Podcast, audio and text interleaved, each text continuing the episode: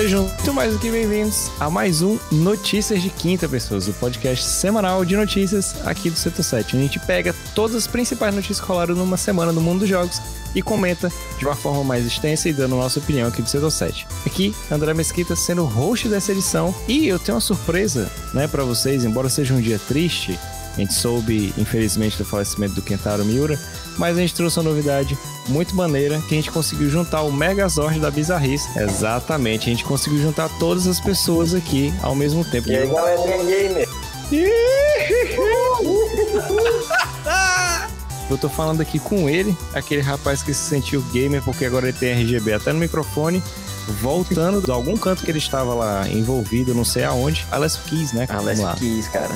É uma grande honra estar aqui de novo, mais uma vez, hoje, nesse dia especial, né? Aparecendo os outros três, além de mim, que maravilha. E tô também com aquele cidadão aqui que tá lindo e maravilhoso, né? Veio aqui, ele tá usando o mesmo pano que ele usou para enxugar as lágrimas e provavelmente a casa dele o dia inteiro. Tô falando aqui do Rom Barbosa, tudo bom, Rômulo? Tudo bem, né? É. Dia meio difícil. O Você acordou chorando, né? Como aquele vídeo você tá chorando. Você tá chorando. Não, no seu tá coração chorando. você tá chorando. No, no, no coração eu tava sangrando. Mas. Mas é, né, cara? Tipo, infelizmente, perdemos aí um ícone, né? Da indústria de mangás. E, querendo ou não, uma hora ou outra, é, isso iria acontecer com algum dos grandes nomes, principalmente pela forma que o mercado trabalha, né? Então, querendo ou não pegar o pobre do Miura como Marte, né? Exatamente. E também eu tô aqui com ele, né? Que a gente conhece as formas, né? De controle de produção. A gente teve o Fordismo nos anos 20, teve o Toyotismo, e a gente tem aqui aquele rapaz que criou o trollismo, né? Que segue Trollismo. a fábrica da Troller, né? Que não vende trollagens, que é o Rodrigo Mesquita, que está aparecendo aqui na sua tela, se movimentando, e não no PGN estático. Tudo bom, Rodrigo? É, não, não, não estou mais no conformismo que eu estava antes, né? Bom, sei lá. Tudo bem, tudo bem. É, como o mesmo disse, né?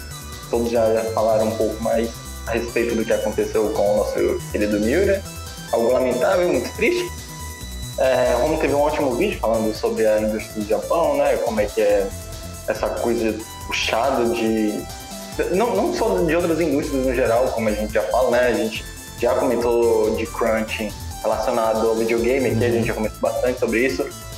É, mas para esses trabalhadores de mangá é uma coisa muito puxada por anos que se estendem, sabe, a, ao que é dos videogames. Porque se a gente pegar o próprio Oda, o Oda tá aí aos seus 23, 24 anos fazendo One Piece, parando uma semana sim e outra não, isso é muito cansativo, sabe? A gente vê que o próprio Yuri ele tem a sua, teve os seus hiatos, né? a gente vê isso com o Togashi, mas infelizmente isso veio acontecer, né? São problemas da vida, a gente nunca espera que isso vai acontecer. A gente sempre brincava né, do, do próprio fato dele chegar a falecer antes de terminar a obra e infelizmente isso aconteceu. Mas vida segue, a obra dele está aí para todo mundo ver. E uma coisa, não deixem de ler, né, porque não é sobre o final, é sobre a, a jornada que você tem naquele livro. Às vezes nem sempre o final é a coisa mais importante. E as coisas que você tem de Berserk até agora são, são fantásticas, sabe? E o Romulo deve ter é, até dito algumas vezes que, cara, Miura já disse, Guts tem um final feliz. Então, isso na sua mente você já tá, né, já, já pode deixar bem, bem fixo que isso ia acontecer. Exatamente. Mas, antes de chegar no final feliz, a gente tem muita coisa para debater. A gente vai falar do Miura, porque impactou também o mundo dos Não. jogos. E Hoje é o dia dele, né, Exatamente. homenagem, não tem como não ser. Vamos começar aqui com a leitura das notícias dessa semana. Alessio, começa aí. O que, que tem para hoje? Bom, vamos lá. Começando aqui que hoje, ó, tudo junto e misturado. Quem diria, né? Bethesda e Microsoft realizarão evento conjunto na E3 desse ano. Evento acontece em menos de um mês e promete trazer bastante conteúdo. Também tivemos homenagem ao nosso querido Miura. Jogadores de Final Fantasy XIV prestam homenagem ao mangaka, criador de Berserk, em seus servidores. E assim, teve um certo repúdio aí com relação a uma coisinha que a gente vai comentar, porque, né, depois de algumas certas postagens que rolaram em certos sites para ajudar cidadãos palestinos e tudo mais em meio à guerra que está tendo, houve esse, todo esse repúdio com o retiro de tal ajuda.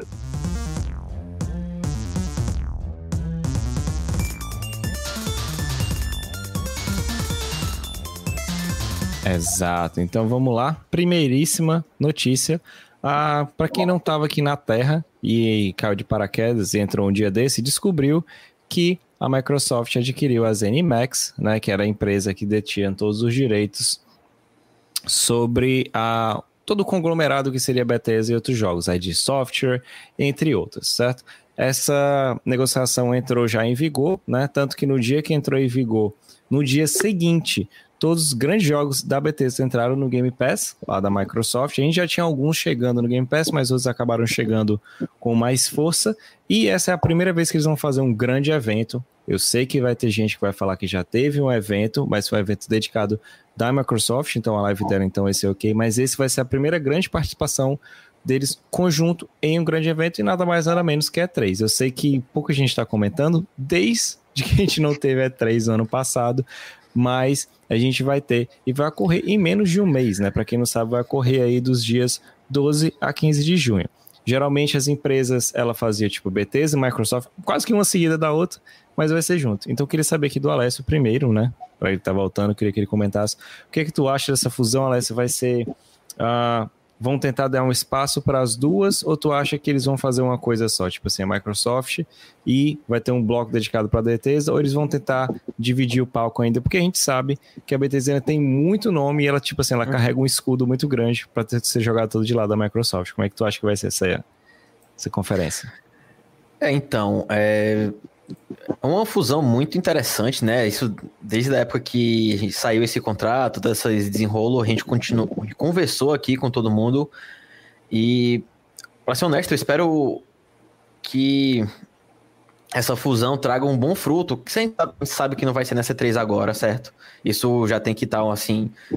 Sejamos realistas, né? Não tem um ano de dessa junção. Não tem como em um ano você arrumar um jogo novo, tirar o jogo, sei lá, até um que tivesse num papel e pá, o jogo novo. Não, não, não vai ser isso assim, não, não. Pode iludir, pode, mas vamos também ter um pezinho no chão, né? Eu espero que nessa apresentação. É porque tem um ponto aí positivo que a Microsoft, cara, ela sabe bem. Ela sabe bem vender o próprio peixe. Engraçado isso, porque naquela E3 de 2013, quando foi anunciado o Xbox One eu sinto que ela vendeu o peixe errado. E ali foi o principal erro deles, assim, de marketing, vamos dizer assim, vai. Não é bem marketing, né? Mas no geral, eu diria que aquele ali foi o, o erro crucial para eles aprenderem a, a, fazer uma apresentação boa, demonstrar o que a galera quer ver. E, pô, um E3 na época que estamos vivendo, eu acho que qualquer coisa que vier, cara, já é lucro. Ainda mais se, se pegar o ano passado que tudo com relação ao entretenimento foi meio capado, né? Filmes, jogos, séries, é, gravações sendo paradas, jogos sendo refeito, sendo feito de casa, né? Os trabalhadores fazendo de casa. Então, que eles possam mostrar o que de melhor eles têm no guardado, carta na manga. E eu acho que vai ser bem dividido, para ser honesto. Vai ter um tempo assim, Microsoft, como a gente sabe que vai ter indies, é, vai ter o Forza de novo, claro, sempre vai ter Forza, aqueles velhos, aqueles velhos exclusivos de todo ano, Halo e tal. Eu acho que a Bethesda vai estar tá no meio, mas ela vai ter um, um impacto tão grande que talvez é, tenha um apresentador próprio, tenha toda a cartilha dela própria, se liga, não vai ser só em volta ali da apresentação Microsoft em si. Não vai ser, ah, vai acabar essa aqui para começar outra, não, mas vai ser uma, um negócio contínuo ali, vai ter um, uma alma de Microsoft no geral, porém talvez eles vão dar o apreço devido à Bethesda, né? Querendo ou não, tem muita coisa que pode vir, né? Muitos jogos bons. Exatamente. E Romulo, você agora como um dos mais novos usuários aí da do de crack também, né? Da, a gente nota pelo cosplay, mas da, de um jogador da, do Xbox Series, né? Eu não gosto muito de dividir de S pro X, que para mim a divisão é mesmo só potência é, gráfica. Quem quiser Xbox, jogar 1080p né? é, no S, quem quiser 4K alguma coisa que liga para isso, vai no X. Como é que tu acha que vai ser essa divisão? A gente já fez algumas coberturas de dia 3 desses F, quando tinha, né? Saudosa E3.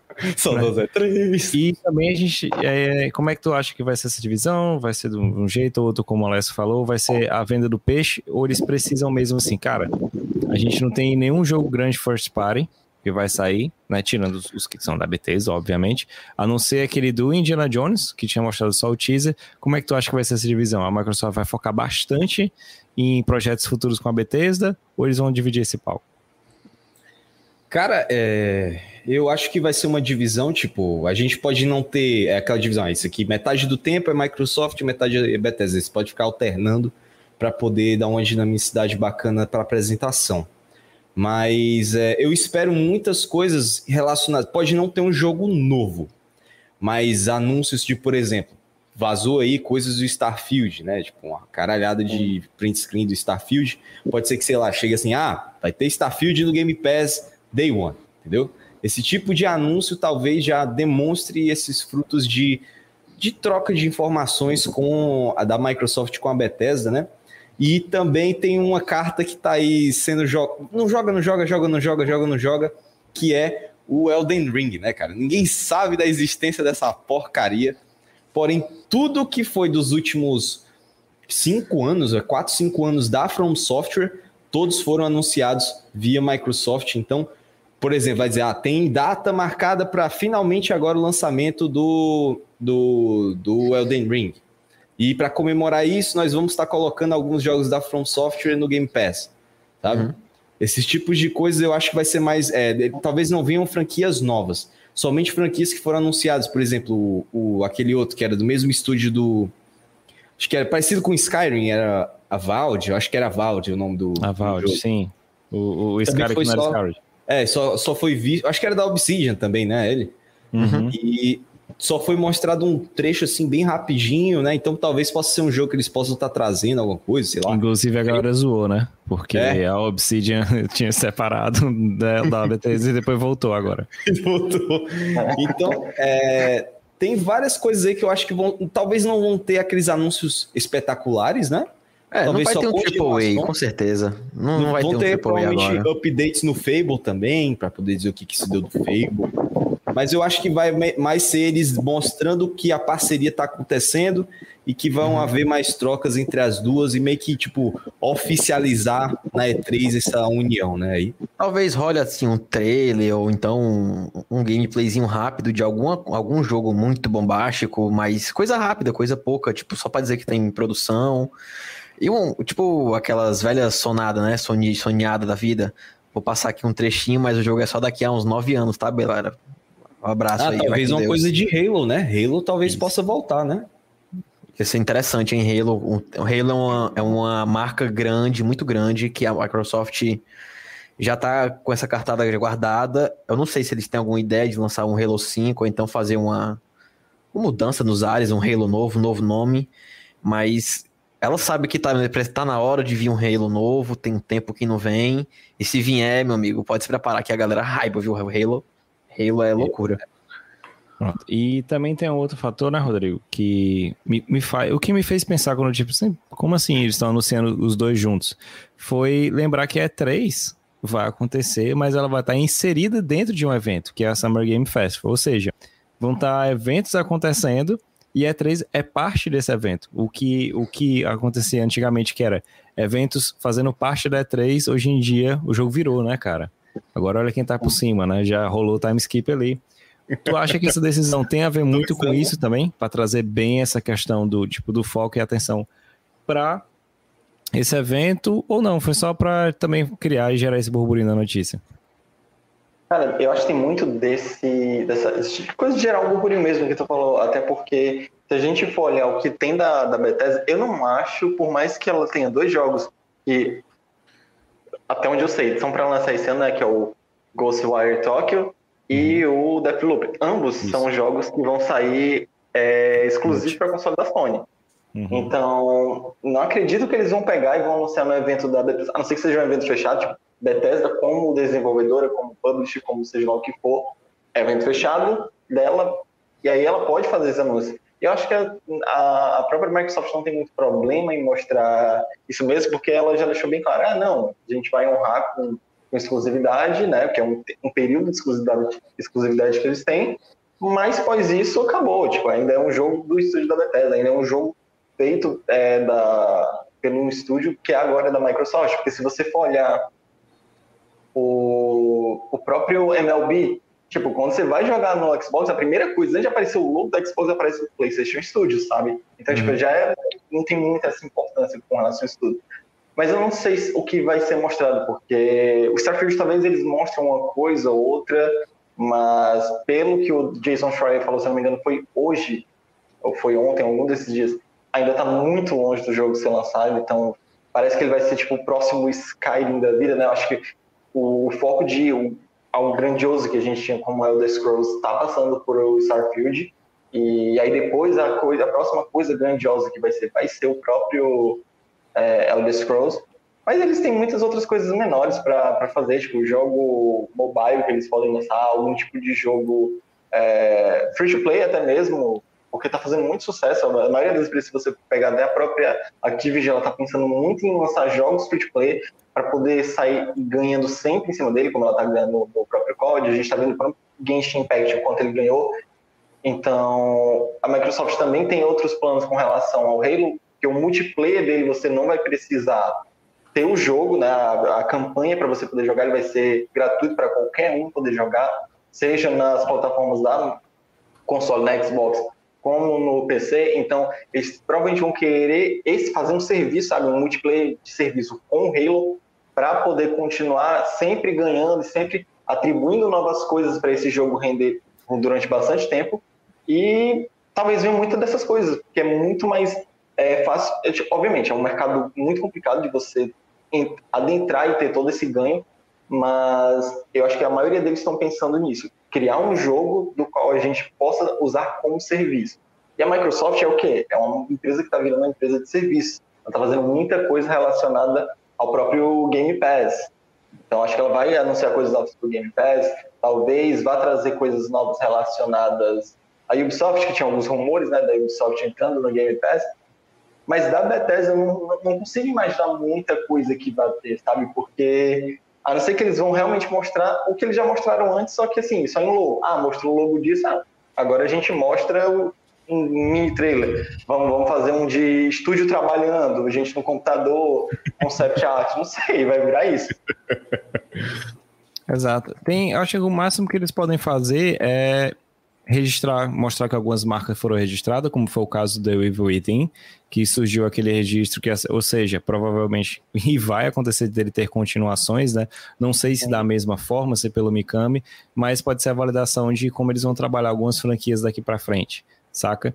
E como o Rodrigo falou, foco em Game Pass. Eles podem literalmente até trazer jogos antigos, não precisa ser jogos novos, da, da Bethesda barra ZeniMax. Ele pode trazer jogos antigos que são um sucesso de público e uhum. ficar dosando não de uma vez no Game Pass, porque também seria tipo um pum e acabou, é, mas ir dosando. Também. Isso. Seria burrice seria... dar, dar o ouro todo de uma vez, pô, não, Isso, não dá, fazer um calendário, saca? É? Tipo assim, até dezembro, tantos jogos da, do conglomerado saindo.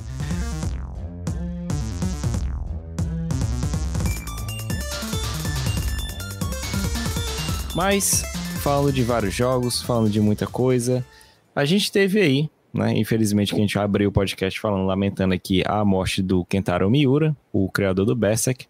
A, a morte foi no dia 6, mas só foi noticiada hoje, para você ver ainda como funciona bastante o Japão, a forma meio que atrasada como ele faz certas coisas, né, cara? Os caras estavam achando que ia acontecer de qualquer forma se fosse dia 6, 7, 8, 9, 10 ou 20, hoje a repercussão seria basicamente a mesma. Mas a gente teve aí, mais uma vez, a comunidade do Final Fantasy XIV, como sempre fazendo homenagem, sempre fazendo movimentos, e dessa vez eles fizeram lá. 14, Fifinha 14. Exatamente. 14. fazendo uma homenagem com os Black Knights pro Kentaro Miura. O Romulo já fez a explicação hoje no vídeo mais cedo, até te convidar a assistir. Eu queria saber do Rodrigo, que já foi até padrinho de casamento no Final Fantasy XIV, para falar um pouquinho como é que funciona essa questão dos servidores e falar também um pouco mais da opinião dele. A gente ouviu a do Romulo, falando tudo sobre Miura, como o Berserk foi importante na vida dele, mas o Rodrigo falando sobre isso aí, e também algumas influências que o Miura deixou para o mundo dos jogos, né? Principalmente quando o Romulo falou de Other Ring, Dark Souls é basicamente... Ah, Dark Souls é... Exato. Chupou, pegou o Berserk ali, espremeu, bateu no liquidificador e virou Dark Souls. Pocket da FromSoft. Exato. Não, é, Dark Souls é literalmente um...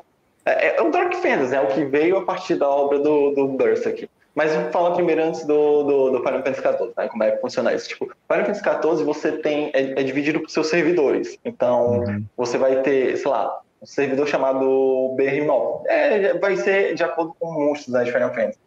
O Behemoth é o servidor que mais tem BR, então que você vai jogar, o pessoal fala, ah, não, vai para esse tal servidor, porque tem os servidores BR, né? E tem as suas cidades principais e tudo mais, e tem essa cidade inicial do jogo. E aí tem uma das classes chamada o Dark Knight, né, que é o Cavaleiro Negro, que isso veio diretamente em, de influência da própria é, classe, vamos por, por assim dizer, do, do Guts. E são personagens que usam um espadão, né? Porque uhum. você, você pegar ah. o próprio Cloud Strife, Cloud Strife ali, aquela espada dele, oh, nossa, tomei desse espadão. Hum. Mas, quem tinha um espadão romântico disso daí, hein? Ah, quem tinha um espadão maravilhoso. É, Guts, é, né? É o Guts, aquele espadão dele. E isso aí, cara, e, tipo, teve uma homenagem. Eles se reuniram, né? Porque a cidade, ela tem um...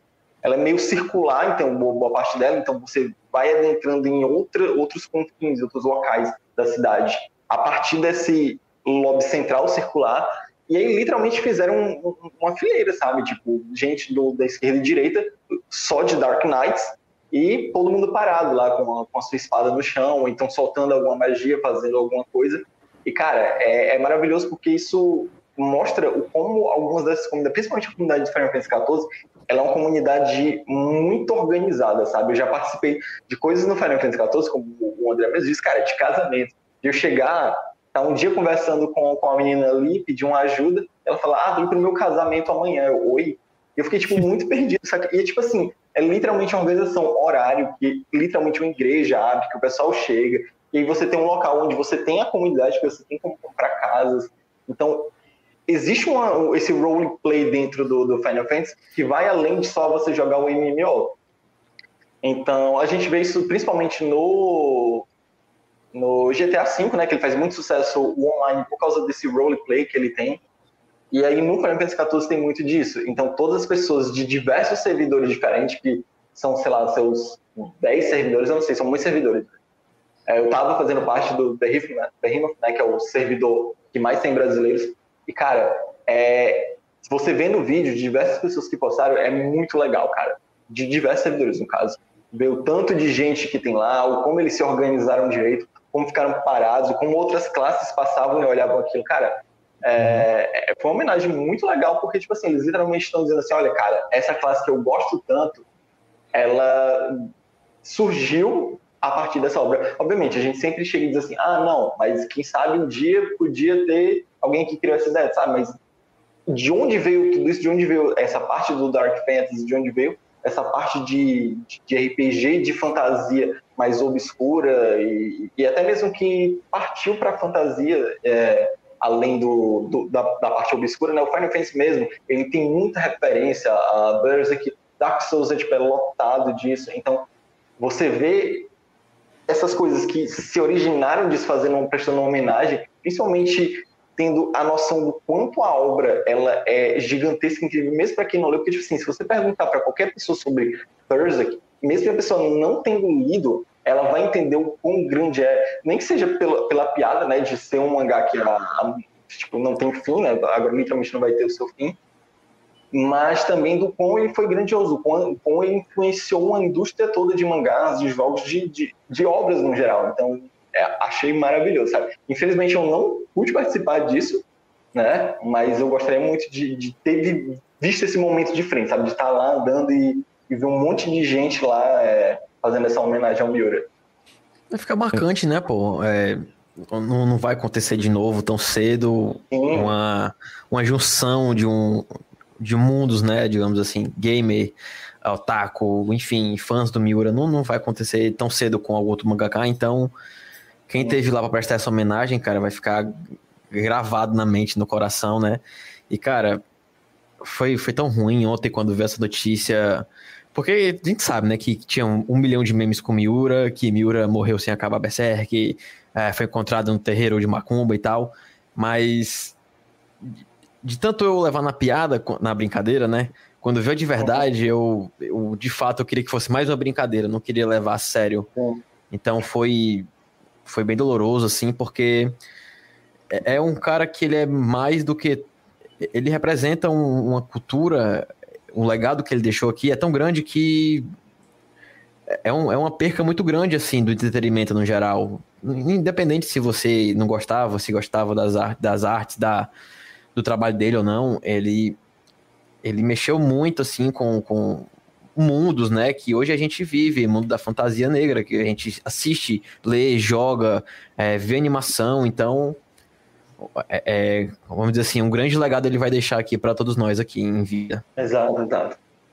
E tem um, uma parada que o Romulo falou da, do impacto e de ser perto, né, a morte, que assim, a gente está tão acostumado que não deveria estar a ter perdas diariamente, semanalmente e, a, basicamente há mais de um ano, há quase 15 meses a gente está vivendo esse tipo de coisa, principalmente aqui no país que a gente vive sem lei, sem nada, né? Ah, e o Romulo mencionou, e todo mundo já foi assim, Covid, não sei o que, tava achando que era relação ao coronavírus, e a gente viu que não, né? Foi sobre a dissecação da, da aorta dele, tava... Foi pior, né? Foi, Eu acho que se pior. fosse Covid, talvez a gente... É, ah, beleza, Covid, mas foi pior ainda, foi tipo, o cara papocou, velho, de raiva, de estresse da vida toda. Exato, Aí é então é assim, e, e foi algo que o Romulo falou, tipo, ele galgou, chegou nessa posição mas a que custo, né, Romulo? Tipo assim, qual foi, foi, o custo dele poder chegar no patamar de dizer, eu posso parar por 10 anos uma obra, sabe? Então, tem, tem essa questão que tu falou que eu acho que foi um dos comentários. O vídeo inteiro foi bom, foi excelente, uhum. mas acho que foi um dos pontos, assim, que, independente do que a pessoa estivesse vendo, ou que fosse mídia, se gostasse de mangá ou outro, foi interessante, saca? Quando tu, tu menciona isso, até que preço a gente faz algumas coisas para chegar lá e nada, saca? É muito romantizado. Cara, infelizmente, é, eu percebo muito que o pessoal trata. Tipo, todo mundo fala que o Japão é um mundo diferente, né? Ele é um mundo à parte da realidade. E que o mundo meio que pediu. Não, não é pediu, meio que aceitou o fato de tudo que acontece no Brasil, no, no Japão é daquele jeito, vai continuar daquele jeito e vai continuar assim até o final dos tempos, né? Mas é, eu, eu, eu espero que essa morte tão, tão cedo do Miura venha a mostrar quão nível de estresse é, é, tipo, quão alto é em relação a como os grandes mangakas têm durante a vida inteira. Porque você tem pressão para a própria cultura japonesa, que pede que você seja excepcional, que pede que você seja é, diferente, acima do normal, e, e, pior ainda, dependendo de qual família que você veio, se for uma família que já é, já, já, já é bem rica ou já é bem, bem vista, o, a, a, o nível de pressão é ainda maior para uma criança. E aí vai crescendo e crescendo. Chega num momento que você é, ele entra no mercado de mangás, que já é um, um ambiente extremamente hostil, porque você tem que trabalhar dioturnamente, exaustivamente, às vezes ah, você não volta para casa, o cara dorme dentro do escritório trabalhando de 16 a 18 horas, porque ele ama aquilo que ele está fazendo. Ele não faz isso por dinheiro, porque se fosse por dinheiro ele tinha que fazer outras coisas. Porque assistentes de mangakas não fazem dinheiro. Eles fazem porque eles amam o que eles fazem.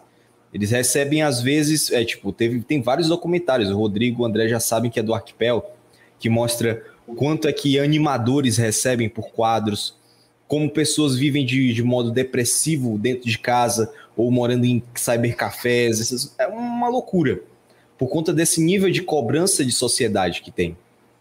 E, no fim de tudo, ele chegou a um status que todos queriam chegar, mas é, o preço foi a saúde, a sanidade e uma morte muito cedo, sabe? Porque é cobrança. E depois que você chega lá, você ainda tem a cobrança de se manter no topo. Nem quando você chega lá, você é reconhecido por ter chegado. Você só se é reconhecido se você se manter no topo durante muitos e muitos e muitos e muitos anos. Isso que Isso tu falou é importante porque hoje mesmo eu, eu, depois de depois que eu vi a notícia à tona, né, hoje pela manhã, eu conversei com bastante gente, né? Muita gente se mobilizou por conta disso, e muitos, muitos que tinham essa ideia de, de um Japão perfeito, de um Japão para morar, que é um país maravilhoso, meio que caiu por terra, porque é, o, o, o que aconteceu com Miura e o que veio para nós, você, isso foi conhecido, um famoso, né? Imagina o, o quanto não já aconteceu e não é noticiado, é, virou número, virou estatística, e, e tanto para o mercado como, como para o mundo em geral dos mangakas, cara, eles mais do que a gente devem saber quem, quem já deve ter sofrido, quem já tem problema de coluna, quem já tem tendinite, toda essa, todas essas merda que a gente sabe que um cara que trabalha porra, 16, 18, 20 horas, ele vai adquirir, é impossível não adquirir, é questão de, é questão de saúde. É, a gente tem que dormir 8 horas, tem que tomar 2 litros de água, pois isso, tudo isso é não é porque é uma recomendação, é porque é o mínimo para a saúde, entendeu? Então, o cara que não, não consegue fazer essas o mínimo para si, pô, é, é, triste, né? Porque não, não tem um sindicato para cobrar um direito melhor, não tem, não tem nada, pô. você só aceita, como o Romulo falou. A que custo você aceita tá ali pelo seu sonho? Às vezes às vezes é mais, é mais vantajoso você fazer pelo dinheiro do que pelo sonho em si, se dependendo do mundo, né, da hostilidade da parada. Isso, isso e tem um, uma questão que eu sempre falo que é é muito bonita vender essa, essa ilusão de tipo, trabalho uhum. com o que você gosta, que você não vai trabalhar, não. Você vai trabalhar e quando você trabalha com o que você gosta é pior, porque você não sabe o limite entre dividir o que é trabalho e o que é paixão, então isso acaba se misturando dando problema a gente, se a gente bate nisso na indústria dos jogos, eu também tenho que ser batido na indústria dos mangás, que, que é pior ainda, porque devido ao Japão ser tão fechado e a galera levar isso a sério, tem depoimentos de galera que faz quadros, como o Romulo mencionou no, no, próprio vídeo, que é, ah, o cara faz 200 mil artes ali para ganhar, tipo, trocados, e até o final do mês ele tem que produzir muito, muito, muito, trabalhando é, incessantemente, numa carga horária de mais de 10 horas por dia para ter uma condições mínimas de sobreviver no mês, saca? Nem, nem no próximo, é naquele mês. Então, fica a dica aqui pra galera também que acha que lutar por direito, não sei o que, tem que ter menos opção. Tem que ter união independente do que seja, saca? Porque senão a galera vai montar em cima. Tipo assim, beleza que foi, foi a que a gente tá falando do Miura, é um nome grande. Mas assim, ele não é o primeiro. E aqueles que são descartados, que trabalharam uhum. caramba, não lograram o êxito por questão de, tipo, não, não bateu, não entrou no ranking da Jump ou outra, né, Rodrigo? Mas acaba que, tipo, ah, foi descartado. Mas o impacto que esse cara teve, o quanto tempo ele perdeu e o que ele poderia estar fazendo outras coisas. Não digo só desenhando para Libangar, ele poderia estar fazendo outro tipo de coisa, saca? Pô, o, cara é, não, não, o cara não fomentou uma família, né, mano? Só aí uhum. já. Só aí já, já, já me doeu muito no coração imaginar que um cara que a vida dele foi trabalhar, mano. O cara não deixou nenhum filho pra, pra levar o, a herança, né? Que ele deixou, cara. Foi, foi cruel, foi cruel mesmo. Não, pois é, e, e se você for olhar, a gente teve até mesmo relacionado ao Jujutsu no, no Kaisen, que o, o autor ele parou por, por algumas semanas, uma semana, alguma coisa, porque ele tava doente, cara, ele chegou a pedir desculpas por ter ficado doente. Você tem noção disso, velho? Da vez eu pedir desculpa. Correr é, semanalmente. O, o, o Correio também de, de Boku no Hero. É, tanto é que eu, eu, eu admiro esses mangás que eles têm o seu sucesso e que eles são curtos, como foi o caso do Kimetsu no Yaiba, que, poxa, ele não tentou se estender e, sabe, a, a pessoa ficar lá continuando a obra meio que porque fez sucesso, ou então a editora querer sugar ao máximo. Eu, eu tenho muita preocupação, como eu falei no, no, no post do, do Twitter. Eu sei que o, o Togashi ele já entrou no modo foda-se e ele tá certo, porque ele faz quando ele quer, ele lança uma página maravilhosa quando ele quer, ele lança só texto praticamente, uma visual novel, que é um capítulo de mangá, ele lança uns rascunhos e diz, ah, isso aqui é um mangá e pronto, tá aí. Porque, cara, ele, ele sabe o quanto isso é exaustivo, cara. Isso é, tipo, principalmente quando você vai ficando mais velho, sabe? A gente é, vê muito é, mangaká, tipo, ficando completamente exausto, cara. Porque, tipo, eles têm que, sabe, trabalhar com o, o fato de que eles estão direto tendo uma obra que ela tá em andamento, que ela requer um processo criativo que é uma coisa, querendo ou não, que se desgasta, sabe? Você, por se desgasta, você ficar pensando em um monte de coisas para fazer com que aquela obra semanalmente tenha é, a atenção do público, porque a Jump ela tem muito disso de, ah, poxa, vamos colocar aqui X obras, vocês vão votar nelas, E dependendo do de votações, essas obras vão continuar e algumas vão sair. Como por causa do Bleach. O Bleach foi perdendo a popularidade e foi cancelado. E o cara disse: oh, você tem X semanas para acabar. Por mais que sua obra precise, lá, de 10 semanas, você tem 3 semanas. Então ele, ele teve que condensar o final do, do, do mangá dele. E eles estão sempre nessa batalha de continuar mantendo o seu próprio mangá. E aí a gente pega com relação a, a para mim pro Home, né, que tá acompanha o One Piece há muito tempo semanalmente, e como muita gente também, e muita gente fica chateada, a gente mesmo olha assim, poxa, é, fica chateado quando não tem um mangá na semana, porque é uma obra que a gente gosta, a gente, é, de certa forma, a gente quer ver logo o final, a gente quer ver as coisas andando, e o Oda tendo o descanso dele, porque sendo bem sincero, eu quero muito que o Oda acabe essa obra, não só para ver o final, mas para ele ter o sabe, a, a, paz de espírito e o descanso de dizer, poxa, finalizei essa obra, tá aqui, tem o meu momento de descanso agora, sabe? Eu quero muito isso, não é só pelo fim de um One Piece. E aí, quando eu vejo esses atrasos e tudo mais, ele parando por uma semana ou outra, eu gosto porque eu sei que ele tá pegando uma semana para descansar, para poder tentar entender mais uh, algumas coisas da obra dele, para deixar mais. É, com menos furos ou alguma coisa do tipo, né? Que ele sempre relê as coisas do que, do que ele fez, já que tem muito conteúdo. E, e também tem esse tempo para ele descansar, mas, cara, sendo bem sincero, se o Oda chegasse dizendo, cara, eu tô muito exausto, eu preciso de dois anos, e aí eu vou voltar a fazer One Piece normalmente, semanalmente, cara, tranquilamente, tranquilamente. Porque o que o One Piece me trouxe até agora, tipo, foi, foi, foi tanto, conheci tanta gente, até mesmo o próprio Berserk, que muita gente conheceu outras pessoas através disso. Isso eu digo obras no grande geral, sabe? Você sempre conhece gente através disso, através da cultura japonesa, cultura nipônica.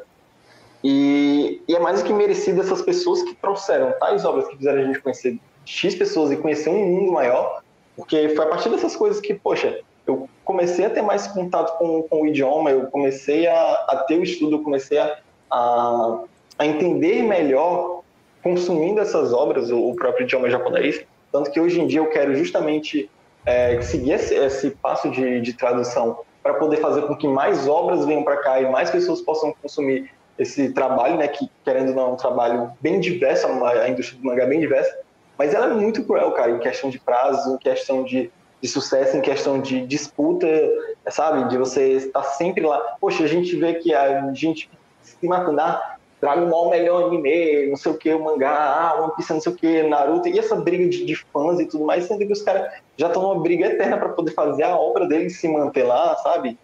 E, e aí a gente vê essas complicações que vão tendo com o tempo, como foi com o caso do, do Kentaro, que, poxa, eu não, não vou dizer que assim, tipo, ah, ele morreu por excesso de trabalho, ah, ele morreu por isso, por aquilo. Pode, às vezes a gente nem trabalha tanto e tem uma doença que simplesmente do nada aparece e, e nos leva. Mas eu, eu acredito que parte disso, parte da, da saúde dele veio de estresse, veio de, de pressão, é, para essa ideia de acabar a obra, sabe? Porque quando você olha pro, pro Berserk, quando você olha pro mangá, quando você olha para cada capítulo novo, o, o homem pode ter essa sensação, porque eu, eu não sei se o, se o, o, o Alessio lê, se o André leu também, mas, cara, toda vez que vi um capítulo novo na semana, tipo, Toda vez que vê um capítulo depois de meses assim de ato, a gente leva, cara, esse, esse, esse desgraçado ele sabe criar um capítulo muito bom. Ele faz, faz valer o tempo que a gente está esperando, sabe? Ele criou um universo, ele criou personagens tão, tão, incríveis, tão, tão vivos, tão ricos, que é tão difícil de você criar, de você criar personagens humanos, que cada vez mais eu me interesso por isso, que quando você é, é, vê o, o, nível da obra do Berserk, o, o que ele trouxe, e a, o quanto a indústria do mangá perde tem uma pessoa dessa, sabe?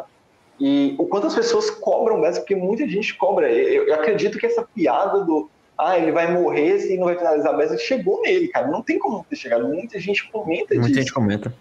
É, e, e, então tu imagina, tu, tu, tu tem uma coisa, tu faz uma coisa porque tu gosta, tu tá lá tendo teu trabalho, tu tá dentro da ideia criativa e as pessoas chegam, nossa, ele vai acabar morrendo, ele vai nem terminar, sabe? Tipo, isso tem pressão psicológica em você. Isso acaba é, te desanimando em algumas coisas, isso te, te faz sabe, ficar se sabotando, duvidando de si mesmo e traz diversos problemas psicológicos que afetam a sua saúde. Então, tenho certeza que pelo menos parte disso afetou a saúde do, do Miura, porque ele morreu muito novo. E é isso, né, cara? Infelizmente, é, a gente perdeu uma pessoa excepcional, a gente não vai ter mais a, a continuidade né, da, da obra, que é o de menos, também sério, é o de menos. Eu preferia que que nunca acabasse, que ficasse ali, mas que ele tivesse a sua vida, ele pudesse aproveitar, sei lá, morresse bem mais velho e tudo mais, e, e, e a gente tendo essa grande pessoa, né, essa grande figura da indústria de, de mangás, mas infelizmente a gente tem a perda da pessoa, a paralisação de vez agora do mangá. Estava até comentando com o Romo que a gente nem sabe como ele, se ele poderia continuar e às vezes a gente nem sabe se quer que continue. Mas é isso, cara. Infelizmente isso, isso chegou a acontecer e, e as pessoas pararem para pensar um pouco mais, um pouquinho mais de empatia, sabe, com relação às pessoas que elas estão fazendo coisas e elas estão todo dia lá é, batalhando por algo, seja das menores coisas, seja das maiores coisas, porque, cara, ninguém sabe da batalha interna que cada um tá levando. A gente olha para fora, a gente olha, sabe das nossas coisas e um pouco do que está ao nosso redor, mas a gente sabe o que está passando internamente na vida de outra pessoa. Então é isso, tem um pouco mais de empatia e bom senso, né, no geral.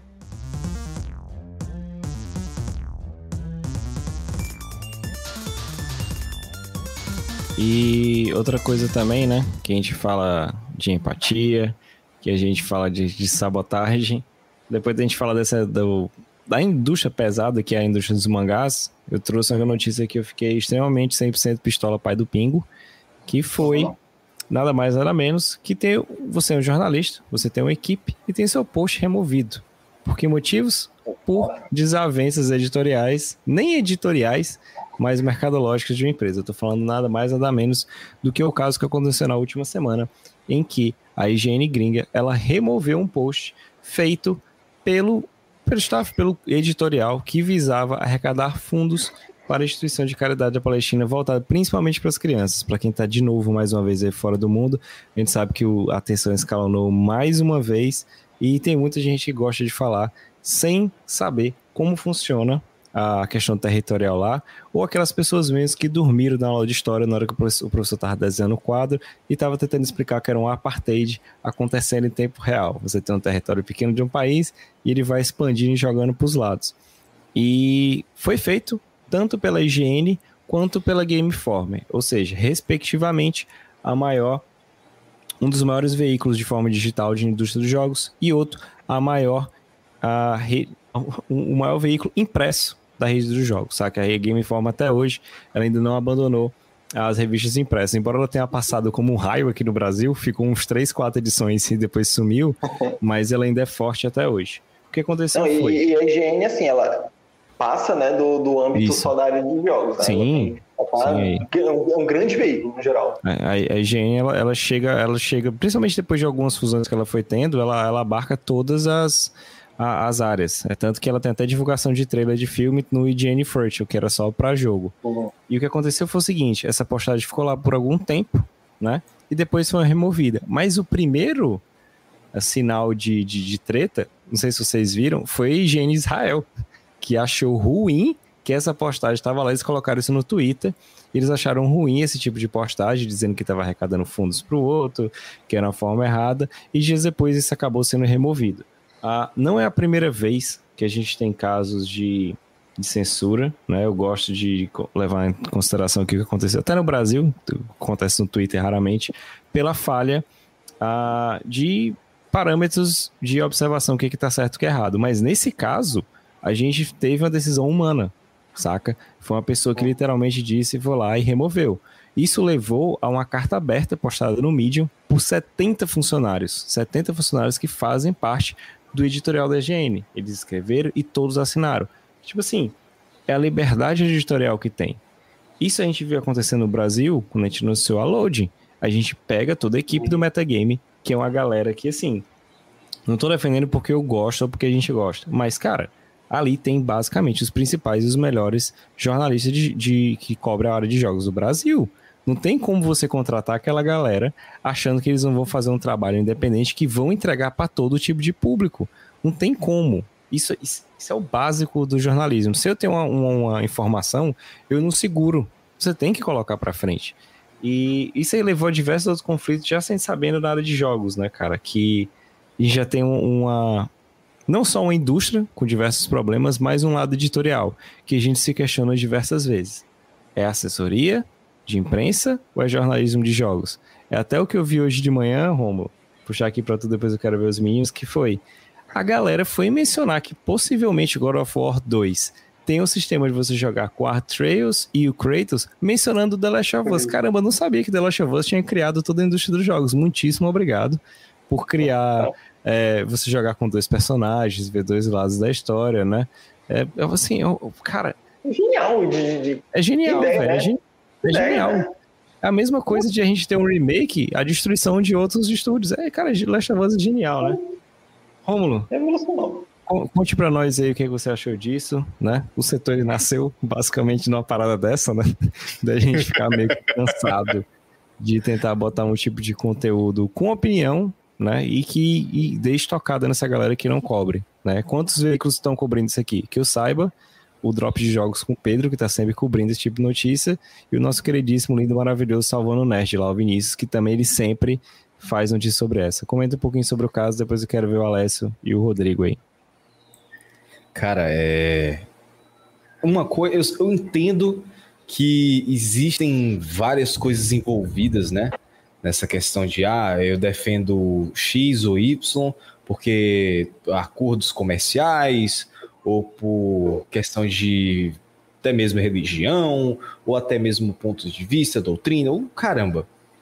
Mas, velho, ninguém consegue, você não consegue conceber o fato de você estar tá negando, você está negando ajuda para crianças que estão em um local de guerra, independente de religião, raça, cultura, opinião, o escambau são crianças que estão precisando de às vezes roupas, alimentos, um local para seguro para poder dormir, porque é, Lá, cara, a qualquer momento pode descer um míssel e dizimar um quarteirão inteiro.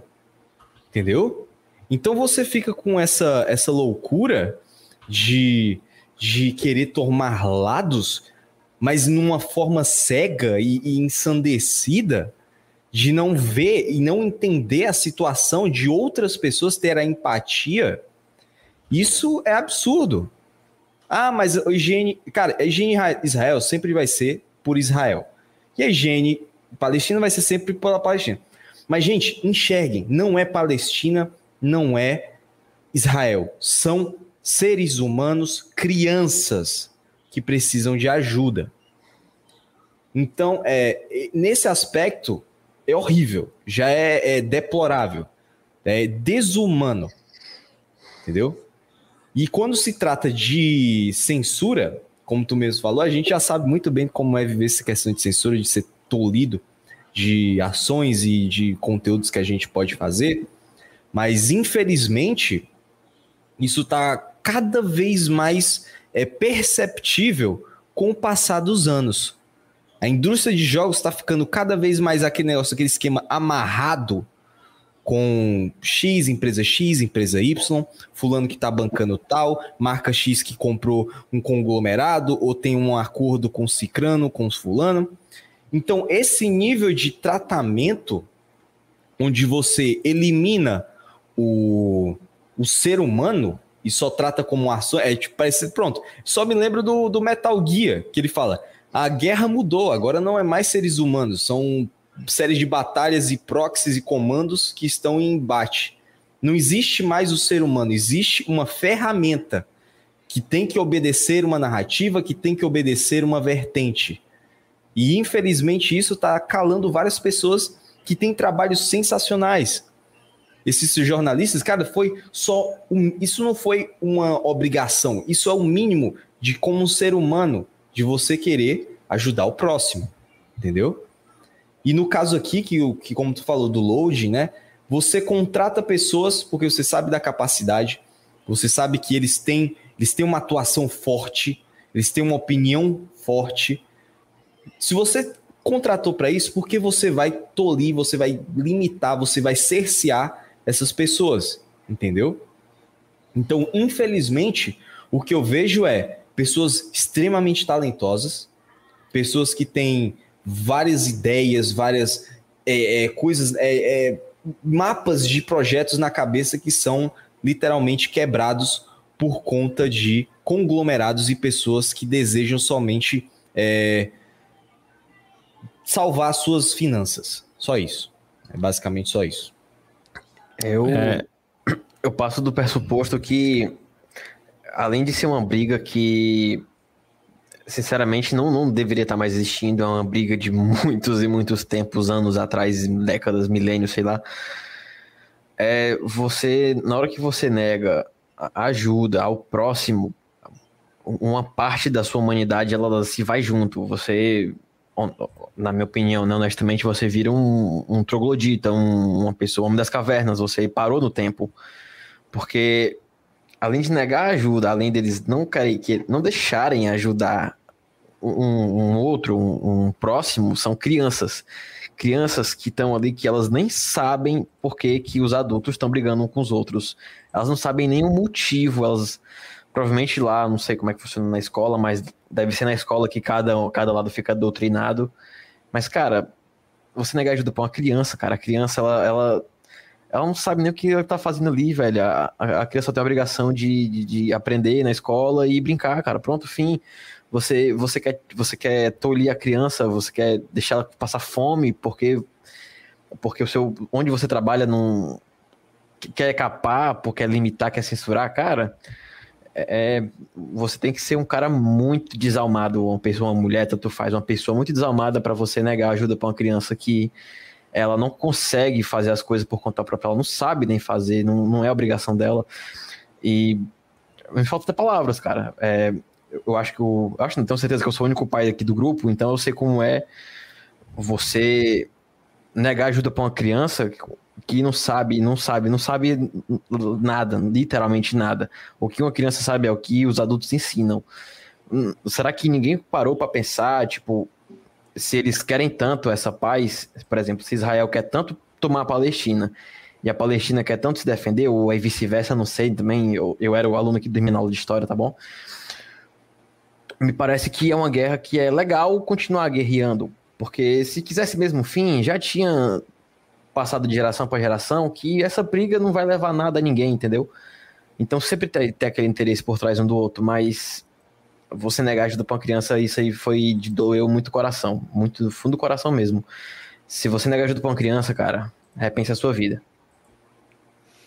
Pois é, né, Rodrigo? E o pior é aquilo que a gente sempre comenta. E, tipo assim, quando eu tava fazendo os vídeos de notícias diários, felizmente não tô conseguindo mais fazer agora, eu sempre tentava levar em consideração a, o gênero jornalismo, saca? Para fazer um texto baseado naquilo ali, escrito e passando a informação do como ela deve ser passada.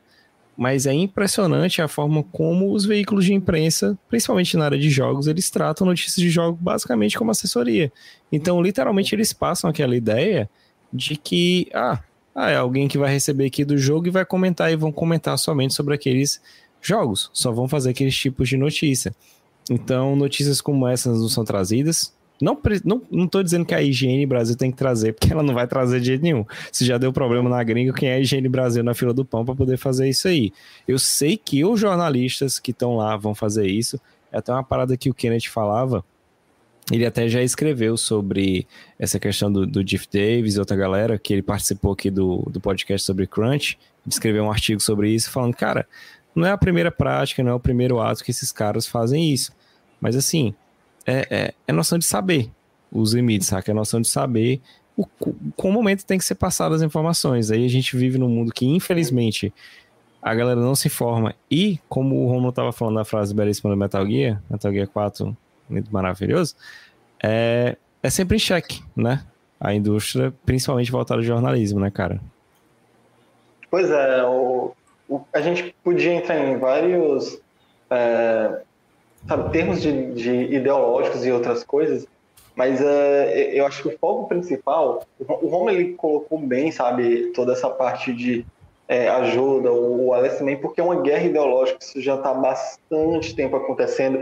E assim, a gente tem que entender que essas guerras são guerras de, por poder de gente que está no poder. Não é ninguém, tipo, sabe, não é o povo, né? Não é esse pessoal que está sofrendo, que quer, ah, não, eu quero expansão, quero isso, quero aquilo. Não, é só a pessoa que está lá no alto que quer ficar ainda mais no alto, sabe? Quer demonstrar poder e demonstra poder destruindo outros e conquistando territórios. E quando essa ideologia não muda, essa, tanto essa ideologia tanto de guerra quanto religiosa, isso vai permanecer, porque isso é passado para gerações menores. O ele falou, né, a criança ela tem que estar tá lá nisso, nisso e naquilo, e ela, o que é passado para ela é o que os adultos passam. E quando você passa sempre uma ideologia de guerra, de conquista, se você não faz isso, você é um perdedor, se você vive nesse meio, você vai crescer querendo guerrear. Então, muita gente, às vezes, é, cresce com essa vontade, cresce achando que é o certo, que eles têm que conquistar e tudo mais. E outras pessoas, elas não têm essa vontade, sabe? E é, é justamente essas pessoas que elas são muitas vezes refugiados de guerra ou outras coisas assim do tipo que precisam dessa ajuda. E assim, são pessoas que elas não querem guerra, são pessoas que elas estão sofrendo e são pessoas que precisam de ajuda. E não vai ser o seu país nem o país inimigo que vai ajudar. Por isso que rola toda essa coisa de pessoas quererem estar sempre tentando ajudar. E eu acho, sabe, genial essa, ideia de você pegar um, um, público menor e tentar, sabe, pessoas que estão sabe, perdidas até e tentar ajudar elas. O, o problema nisso daí é mais o, o editorial, que o, o André mesmo falou, sabe? Porque isso limita os jornalistas a fazerem certas coisas. Porque, por exemplo, poxa, eu quero criar uma matéria investigativa sobre algo. Eu não vou poder. Por quê? Porque o editorial ele tem uma linha, uma linha editorial e eu entendo, eu entendo que é preciso ter uma linha editorial, mas um, uma linha editorial que te para, te, te limita, te faz não não, não ter a sua própria opinião, sabe? Porque é, uma coisa é você ter uma coisa mais fechada, trazer uma notícia limpa e seca, como a gente faz aqui, sabe? E depois a gente pega e parte da, da nossa é, experiência, na, na, na indústria, nossa experiência com pessoas, seres humanos, e daí a gente diz a nossa opinião. Se alguma pessoa vai aceitar ela ou não, parte da pessoa também. Mas a gente traz a notícia e depois a gente fala o que a gente acha. E a gente tem uma certa linha editorial. A gente está junto porque a gente pensa de uma certa forma que é parecida. Então a gente segue nisso. Mas se tivesse alguma pessoa que ela pensasse diferente e, e a gente expulsasse essa pessoa, então limitasse ela só por isso, sabe? Isso é calar uma pessoa que ela está tentando fazer a sua parte de jornalismo. Então é, é como tu diz, é assessoria de imprensa, sabe? E o que eles fizeram isso foi literalmente limitar pessoas de, de tentar fazer o bem. Porque, assim, uma coisa é você tentar fazer uma matéria investigativa, isso aquilo que acaba prejudicando a uma editora, né, como foi o caso é, da, da Load, que, poxa, tem, tem um monte de, de coisinhas envolvendo isso que a gente até mesmo chegou a comentar, mas isso não está querendo fazer mal a ninguém, isso é uma coisa que você tentou fazer o bem para outra pessoa, né? mas infelizmente é, o, o, jornalismo sendo calado e, e, e, tendo que virar basicamente só um passar informação limpa sem ter opinião. Exato. Para mim, o mais importante foi, pelo menos, saber que a resposta foi rápida dos membros, saca? Te reunir, criar uma página no Medium, que é, colocaram literalmente empregados da higiene, eu gostei disso, e assinaram todos que é o que falta em muitas vezes. É o que falta nesse momento, principalmente eu que estou em sala de aula, então vejo muita gente fazendo esse tipo de coisa, a galera não se une para reivindicar direitos básicos em alguns momentos, saca? Então, nessa, é como o Romulo mencionou, o Alex mencionou e o Rodrigo, e de formas diferentes, mas chegaram ao mesmo ponto. Cara, é só uma ajuda saca? Não estava sendo pegando dinheiro e tacando para uma instituição militar, alguma coisa, não, porque até a galera que eles estavam ajudando, o país que eles estavam ajudando, é meio que lutar numa guerra, tipo assim, alguém tá no nível 100 e o outro tá no nível 2, enquanto alguém tá com a bomba, alguém tá com um pau, saca? Qual, qual, é, o, qual é o equilíbrio que tem aí? E é uma questão histórica e a gente vê como isso é, influencia, né, cara? Influencia e você vê até do próprio nem que seja para a higiene americana, tentando ajudar a higiene, a higiene palestina, né? a, ajudar os palestinos, eu acho que até a linha editorial de ou de quem controla o social media da higiene Israel, tipo assim, cara, já tá errado. Não tem nada a ver, não tem nada a ver você se meter nesse determinado ponto, saca? Ah, porque em outras questões vocês não falam sobre isso. Eu queria muito abordagens, como tem a Kotaku, embora a Kotaku seja, esteja se desfazendo, mas ela ainda aborda temas pesados. Foi ela foi o grande veículo que foi e apontou. Olha aqui, ó, a carta do, dos empregados. Saca? Olha essa merda que vocês estão fazendo, né? Isso. O Jason Schreier, quando estava na Kotaku, era do mesmo jeito. Hoje a gente tem o Bloomberg, saca? Então, é importante que tenha esse tipo de coisa. Eu falo isso, é importante que tenha esse tipo de coisa lá. E é basicamente importante que tem aqui. A gente já vê poucas pessoas fazendo isso aqui. A gente teve poucas pessoas repercutindo o caso do, do Game de Fascista, que foi bloqueado lá pela tribo. Agora, nesse exato momento, para quem tá vendo, o Nautilus. Bom, então clima... é isso, né? Fica, é. Ficou... Hoje foi um dia pesado, né? Hoje não, é, essa semana foi. Sabe o que me deixou mais triste, assim, sabe, Romulo, do fundo do coração, André, Rodrigo? É que o Miura morreu dia 6, cara. Hoje é dia 20. Foi, pouca duas semanas pra, pra dar essa notícia. Não que eu não quisesse saber no dia, no dia ser triste como foi hoje, mas, tipo, imagina, o cara morreu, morreu Paulo Gustavo dia 5, aí Miura dia 6. Aí veio todas essas desgraças aí, morreu aquele MC lá, da forma que foi. Mano, só, só desgraça, velho. É, tá, tá difícil ser brasileiro, tá difícil mesmo, no fundo do coração. Algumas vezes, eu, algumas vezes eu até entendo a parte do, do Kentaro Miura, porque se você for, for, divulgar um negócio desse de alguém muito famoso no Japão, a galera tende a querer ir para pro, pro velório, essas coisas tem que procurar, uhum. entendeu? Então eu acho que eles queriam, eles querem às vezes fazer algo mais reservado para a família, ver como é que vai ficar uh, algumas coisas, ver para algumas coisas dentro da editora também, né? Então aí, aí eles fazem toda a divulgação.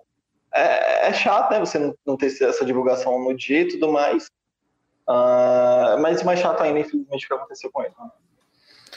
Exato, e a gente fala da, desse tipo de coisa, fala dos outros, mas a gente vai fazer sempre o nosso papel de chegar e comentar aqui, né? Como o Vinícius apareceu, que eu tinha mencionado, do, do Salvador Net, tipo assim, quando, independente do tamanho da sua plataforma, de onde você chega e quantas pessoas você alcança, é importante você passar a sua opinião, saca? É, mas baseado em fatos, sabe? Porque tem uma galera que tem uma plataforma grande aí que, que usa a opinião baseada em achismos, né? E alguém que mora na Geórgia, né? Que é. nesse exato momento alguém deve ter se arrependido de ter baseado, ter batizado a filha com esse nome. Mas ok, né? E enquanto o Romulo vai ali, deixa eu fazer o seguinte, Rodrigo. Hum. Amanhã é o dia que hum. acontece muita coisa aqui no setor 7, né, cara? O que que, o que, que, o que, que pinga no feed da galera amanhã? Olha, cara, amanhã não tem One Piece. É porque Oda ele está Triste. descansando, deixa o Odinha descansar. Mais feliz. É, Triste, triste mais feliz. Mais feliz. É, triste mais feliz. Mas temos o quê? Temos Boku no Hero, André? Temos Boku no Hero. Temos mais um pedido de desculpas aí do pobre do Correio, porque toda vez que ele posta um mangá tem um pedido de desculpas. Exatamente. Tem, tem, temos Jujubinha, ou Alessio? Uh, Jujubinha, hum, uh, que mais? Jujubinha. Jujubinha. Não tem Dragon Ball, porque Dragon Ball saiu hoje, né? É, Dragon Ball saiu hoje, então, então vamos ter amanhã provavelmente as reações do Romulo ou do André, dependendo de como é que tá com o Boku no Hero ou outros mangás. No sábado ainda está tendo Dragon Quest, as, uh, o Dragon ah, Quest sim, acabou. Tra, tra, Dragon, Dragon Quest tá ainda aí até o Sunset pouco, vai ser direto. Tá, tá na P é, do Baran aí. Tá, tá, tá, Dragon Quest Z. Tá Dragon Quest Z. alguns episódios sem acompanhar, né? Que é pra já pegar tudo de uma vez ali, mas teremos reações de Dragon Quest, teremos reações de é, Kaiju, teremos reações de tantas coisas aí pelo Romulo e depois teremos esse lindo como aí que apareceu, né, esse lindo uh, podcast editado pelo nosso querido André. Ele vai depois para o seu feed de podcasts aí, é, onde você mais gostar de podcasts aí, seu Google Podcast da vida, seu Podsource, seu não sei o que, podcast, tem tudo. Você, hoje você escuta podcast onde você quiser. E aí, né, se você não está aqui nesse calor humano do chat, esse amor todo da gente no ao vivo, você pode escutar a versão editada aí pelo André. Exatamente. E lembrando também que o Romulo. O Romulo até pode voltar aqui para dar um recadinho, né, Romulo? Sobre como é que ficou as lives aqui no Setor 7, né? A gente deu uma reconfigurada para mexer nas lives aí. Voltou suado, mas voltou. Porque apareceu uma cobra aqui dentro de casa, mas tudo bem. Que é isso, cara? Aquele, falaram tanto de brioco que a cobra veio atrás já, mano. Hum. Mas é, tivemos aí uma leve mudança das lives da Twitch, né? Poder ficar um pouco mais espaçado, porque estava vários dias seguidos e estava ficando meio complicado para mim. Então, ficou dia de quarta, sexta e domingo. Então, quarta-feira, Castlevania Symphony of the Night, que nós conseguimos aí. Então, vai ser. A gente vai continuar aí a nossa jornada, né? Provavelmente mais uma live, talvez uma live, um tiquinho de outra a gente termina. A gente já quase virou castelo já. Então, vai ser bem interessante. É, é Sexta-feira, amanhã, amanhã nós estaremos começando Octopath Traveler. Então, caso você ah. goste de JRPG, você que achou que só saía Nintendo Switch, ó. Isso tudo não é na faixa, mas por um precinho camarada lá do Game Pass, não é mesmo? E também no domingo, Genshin, né? O nosso Genshin Impact maravilhoso, lindo de morrer. Esperando aí, quem sabe a Microsoft traga aí, né? O Genshin para o Xbox. Seria uma benção, porque eu poderia jogar. Literalmente, Genshin, né? Não em 60 FPS, mas porém 30 travados sem lá lag, né? Então provavelmente vai dar certo. Então, é isso, né? Acho que para mim é isso. Ah, amanhã, loucura, já falou, né? É, já Amanhã é um falou. dia cheio. Sábado também é outra loucura, então é só na doideira, só na doideira. Exatamente. Então é isso aí. Siga a gente aqui no Twitter lá ativo. Geralmente no Twitter sou eu que fico mais ativo comandando o Twitter do Setor 7, mas tem o meu aqui embaixo. Tem o do Rodrigo também aqui do lado. A gente tá bem ativo com os nossos próprios Twitters aqui. E o do Alessio aí no, Insta- no Insta- O meu é Instagram, Né? por aqui assim. do Alessio Instagram. Só E o Romulo não tem como você seguir, é só você chegar aqui e ver ele fazendo tudo, né? Então, mais uma vez, agradecer a todo mundo que estava O aqui. Romulo ele não tem tempo pra, pra rede social. O Romulo é Eu não que- tenho saco. Eu não tenho saco pra rede social. Qualquer cor Tá vira bom, briga. tá. É Errado você não tá, não. Aí eu digo, Não, é mano, errado, você não tá. eu- a Não. primeira cor que eu boto assim, ei, o céu está azul. Aí o cara vai lá, não, não está azul, seu preconceituoso, seu que. Ah, vá tomar no seu cu aí, pronto, me cancela aí, fudeu. Melhor não ter. É mais, é, Não, mais, mais eu, seguro. Eu, eu, tô admirado de, de eu estar colocando coisas no Twitter e não tá vindo gente. Teve um que veio falar, falar algo idiota, né? Mas é aquela coisa que você só olha e diz assim, ó, nossa, Não, um ser humano. Tá, tá, tá um negócio horroroso. Não, não só aqui, né? Porque eu não tô nem vendo as notificações aqui do canal por causa desse negócio do Miura. Porque tem, um, tem uma galera aí que não dá não, velho. Não dá não. Enfim. E também nas redes sociais, mas lá no Twitter a gente vai lá e bloqueia. E é bem mais fácil. Dá o bloco. Eu tô quase igual o Mauro César. Levantou, cortou, mas eu tô bloqueando tudo aqui. Eu bloqueio a Exatamente. torta direita. Mas se a gente fica aqui, Obrigado mais uma vez aqui, agradecer aqui o nome, vamos estar botando o nome da galera na tela, o Tributinho sempre com a gente, o Pablo não satisfeito, sempre pegando a conta do pai dele, né? O Vinícius lindo, maravilhoso aqui, o nosso Salvando Nerd, Potato, sempre com a gente, dessa vez não teve, né, aquele comentários maliciosos nessa live, porque é só na de gameplay, o Loures aqui com seu Toy Master, né? Olha aí, o Querubim, a galera grande chegando aí, brigadão aí, galera, todos que estiveram aqui, se vemos na próxima quinta e quem tiver amanhã na twitch.tv barra setor 7, o Romulo jogando Octopath Traveler. Sou o André, vou ficando por aqui. Falouras. Abraço. Ah, tá. Ai, e.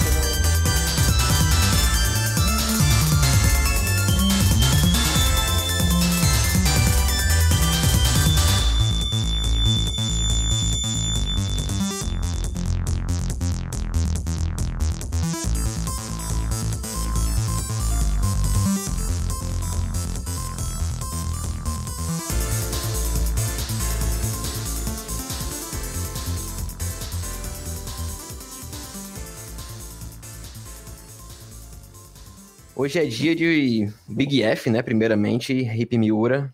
Vai ficar aí nos nossos corações. Cara, mais uma vez muito feliz. E hoje vamos falar sobre ah, uma mistura muito louca de Xbox. Peraí, já quer, já quer me atrapalhar, amigo? Já quer começar, mano? Já, já, já, já- já quer Vai ter começar, uma amigão? mistura tão, tão, tão estranha quanto a mistura do Brasil com o Egito. Exatamente, né? E eu também tô Não, aqui não. com